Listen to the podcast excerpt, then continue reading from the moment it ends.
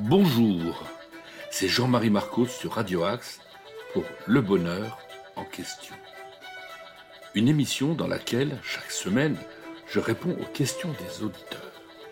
Des questions sur le bonheur que vous m'avez posées sur le site de Radio Axe ou sur les réseaux sociaux suivront un conte de sagesse et un titre de ma playlist du bonheur.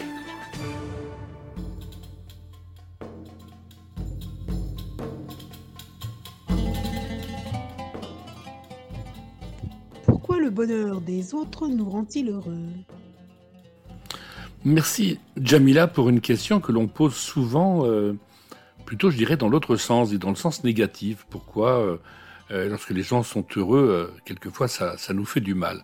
Donc je vais revenir tout à l'heure. donc j'aime beaucoup en effet cette, cette version positive de la question.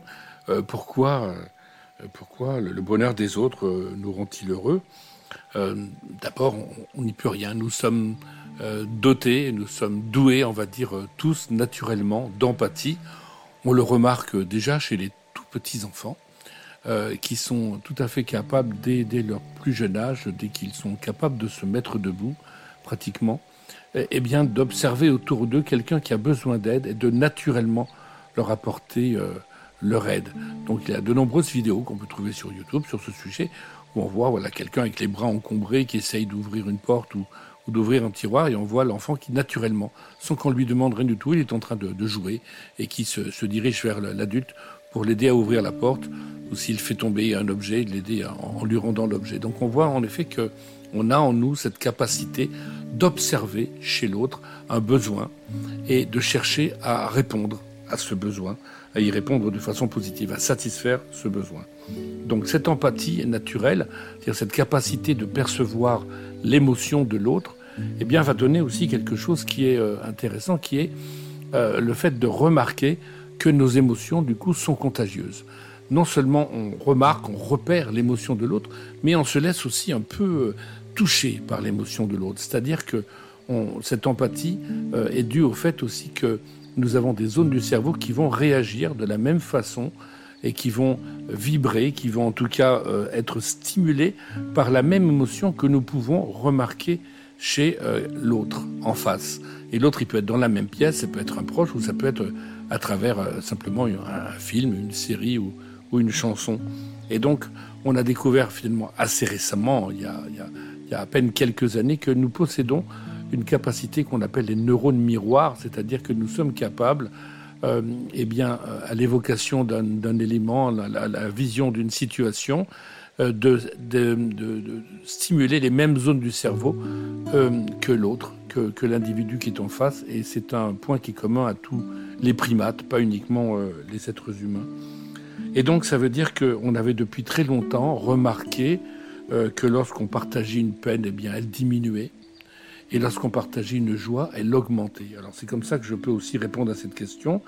Euh, si les gens, euh, si les autres nous rendent heureux, euh, lorsqu'ils sont heureux, si le bonheur des autres nous rend heureux, eh bien, c'est parce que lorsque quelqu'un est heureux, eh bien, il active des zones de son cerveau et que mes zones de mon cerveau aussi vont être stimulées de la même façon et vont finalement créer aussi du bonheur. Donc le bonheur est contagieux. Donc n'hésitez pas à contaminer en cette période de pandémie mondiale soyons tous des contaminateurs du bonheur et ne cherchons pas de vaccin contre le bonheur.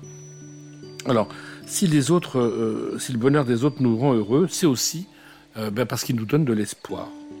Parce qu'en effet, si nous sommes quelqu'un de positif, si nous voyons quelqu'un en effet qui est heureux, qui réussit quelque chose, eh bien, ça vient aussi nous rassurer sur notre potentiel avenir aussi. Et donc ça ouvre de la place à l'espérance, à l'espoir qu'un bonheur est aussi possible pour nous. S'il est déjà là, eh bien c'est qu'il va pouvoir perdurer et qu'on va pouvoir, comme cette personne, vivre aussi un bonheur important. Et, si nous ne sommes pas heureux, c'est ben, une façon de, nous dire ben, finalement le bonheur est possible puisque cette personne qui est un être humain comme moi, qui vit comme moi des situations aussi pas forcément agréables, mais qui peut aussi trouver euh, dans la vie des, sources de, plaisir, eh bien, ce bonheur est possible. Alors, si, on parle du bonheur des autres, moi, du coup, je me, pose la, je me pose la question aussi, mais qui sont les autres? Si ce sont des inconnus, là, c'est peut-être pas si évident que le bonheur des inconnus peut nous rendre heureux.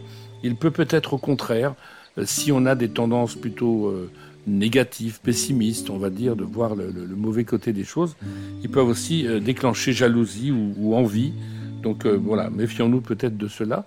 Par contre, le bonheur des autres, si les autres sont les personnes que nous aimons, eh bien oui, en effet, voir les personnes que nous aimons heureuses nous donne du bonheur. si notre amour pour ces personnes est totalement désintéressé, euh, si nous n'attendons rien d'eux euh, que simplement leur donner un maximum euh, de temps et, d'attention pour que notre amour envers eux puisse vraiment s'épanouir et qu'ils puissent être le plus heureux possible. Alors oui, vouloir le bonheur de quelqu'un et observer ce bonheur nous rend heureux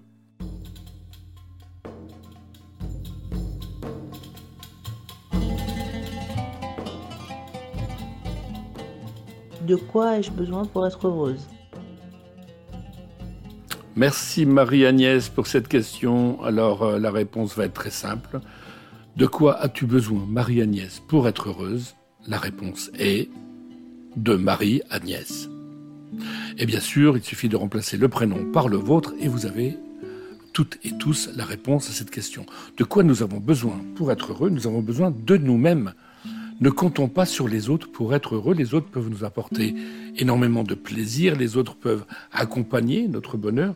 Ils ne sont pas la cause de notre bonheur. Ils peuvent aussi, bien sûr, en les observant et en observant leur bonheur, nous rendre heureux, comme je l'ai dit précédemment. Mais c'est dans nos ressources intérieures que nous allons trouver un bonheur puissant, un bonheur profond, un bonheur continu. Euh, j'ai déjà expliqué dans certaines de mes chroniques, en effet, que nous naissons de façon, euh, euh, comment dire, injuste avec déjà 50% de notre capacité au bonheur qui, qui nous vient de nos gènes, donc on ne va pas pouvoir changer. Par contre, les autres 50%, bien sûr, sont à notre disposition. Et sur nos 50% de capacité à être heureux, eh bien, seulement 10% ont un lien avec l'extérieur ça veut dire que 40% de notre potentiel d'être heureux, de bonheur, se trouve à l'intérieur, se trouve dans nos ressources intérieures. Donc, euh, moi, je propose, par exemple, lorsqu'on est en quête de, bonheur comme ça, de, se poser des questions qui sont celles de, cette approche euh, euh, japonaise d'ikigai, c'est-à-dire de trouver mon ikigai, trouver mon, mon équilibre et mon épanouissement personnel, eh bien, c'est faire des choses que j'aime, euh, utiliser, faire des choses aussi qui, qui, qui, utilisent mes propres capacités, mes dons, mes forces. Euh, c'est faire quelque chose, en effet, qui me permette d'en vivre correctement. Euh, et c'est faire quelque chose qui soit utile au monde. Donc, de quoi ai-je besoin pour être heureux, pour être heureuse? Eh bien, j'ai besoin euh, de pouvoir donner du sens à ma vie. Euh, et peut-être j'ai besoin aussi de donner, tout simplement. On se rend compte aussi que les personnes généreuses, les personnes qui, par exemple, participent à des activités euh, humanistes, humanitaires, sont plus heureuses que les autres. Euh, les personnes donc qui qui ont aussi une forme aussi de, plus de, d'attitude pour donner plutôt que de recevoir, on va dire, eh bien, elles reçoivent beaucoup plus, en effet, qu'elles qu'elles le donnent en réalité. Et puis, je dirais, puisqu'on a besoin d'amour pour être heureux, euh, ben, on a besoin d'abord de l'amour de soi. Donc un vrai travail sur soi-même euh, pour euh, apprécier ce que nous sommes et pas ce qui nous manque, pour apprécier ce que nous faisons et non pas tout ce que nous ne pouvons pas faire. C'est déjà un pas très important. Donc pour cela, eh bien, on peut aussi se centrer aussi de quoi j'ai besoin pour être heureux. Eh bien, peut-être de me centrer sur ce qui m'est réellement utile, sur l'essentiel. Donc peut-être de lâcher prise lâcher tous ces encombrants, tout ce superficiel, tout ce paraître qui, qui me prend à la fois de l'énergie et en même temps euh, qui me prend aussi euh, toute ma bonne humeur. Et puis en gardant l'essentiel, de garder le sens, d'agir en fonction de mes valeurs. Peut-être de m'orienter vers une forme de, de sobriété heureuse et de trouver dans le moins beaucoup plus de plaisir que dans l'accumulation du plus, du plus et du plus. Et enfin, eh bien, euh, pour être heureux, ce qui est très important aussi, c'est d'avoir des projets. C'est-à-dire d'être capable de se projeter dans l'avenir, d'imaginer un avenir encore meilleur que notre présent, quel que soit notre présent. Et pour cela, eh il y a toutes sortes de pistes, euh, de solutions qui existent. En tout cas, dès qu'on a un projet, un rêve en tête, on a beaucoup plus de chances d'être heureux. J'espère avoir répondu aux questions de Marie-Agnès et à toutes celles euh, de tous ceux qui veulent être heureux.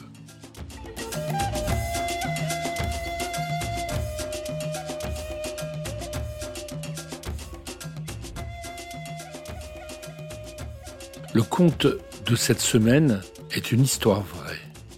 Et je la dédie tout particulièrement à mon petit garçon, Diego, qui a 8 ans et qui fait des dessins très très expressifs sur les pages de garde de ses cahiers aux grandes dames de sa maîtresse. Alors voilà, euh, je voudrais dire à Diego et à sa maîtresse aussi euh, que peut-être euh, Diego est un artiste et qu'il faudrait le laisser s'exprimer.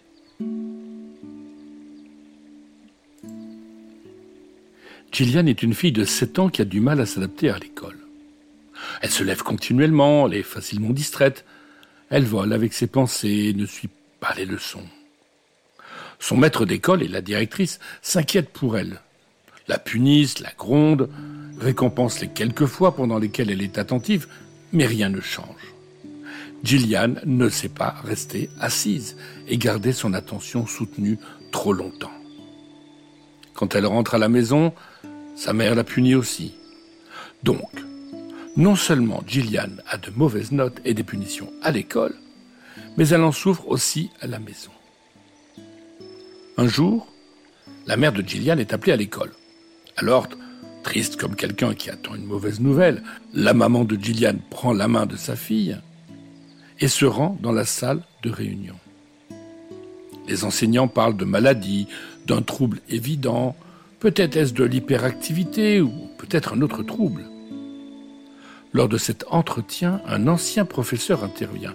Il connaît bien la petite fille.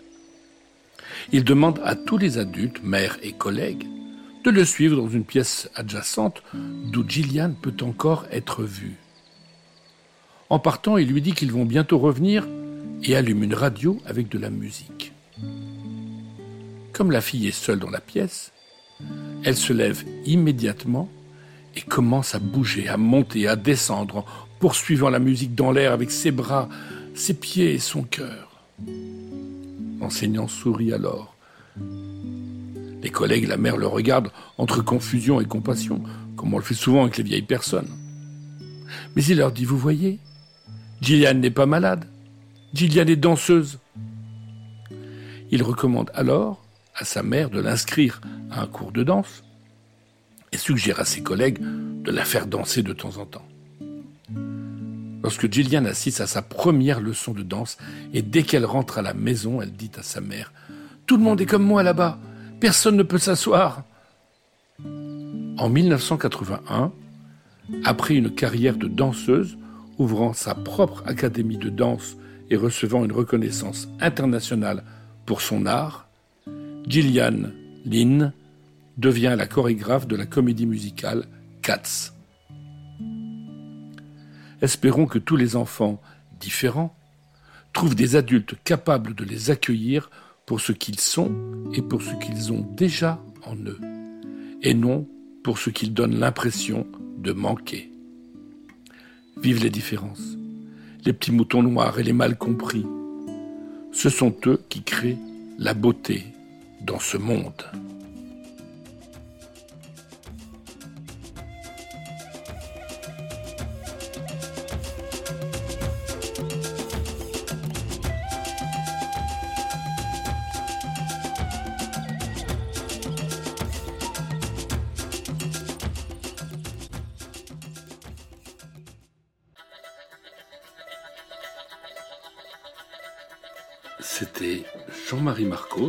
Pour Le bonheur en question. N'hésitez pas à me poser des questions sur le site de Radio Axe ou sur les réseaux sociaux.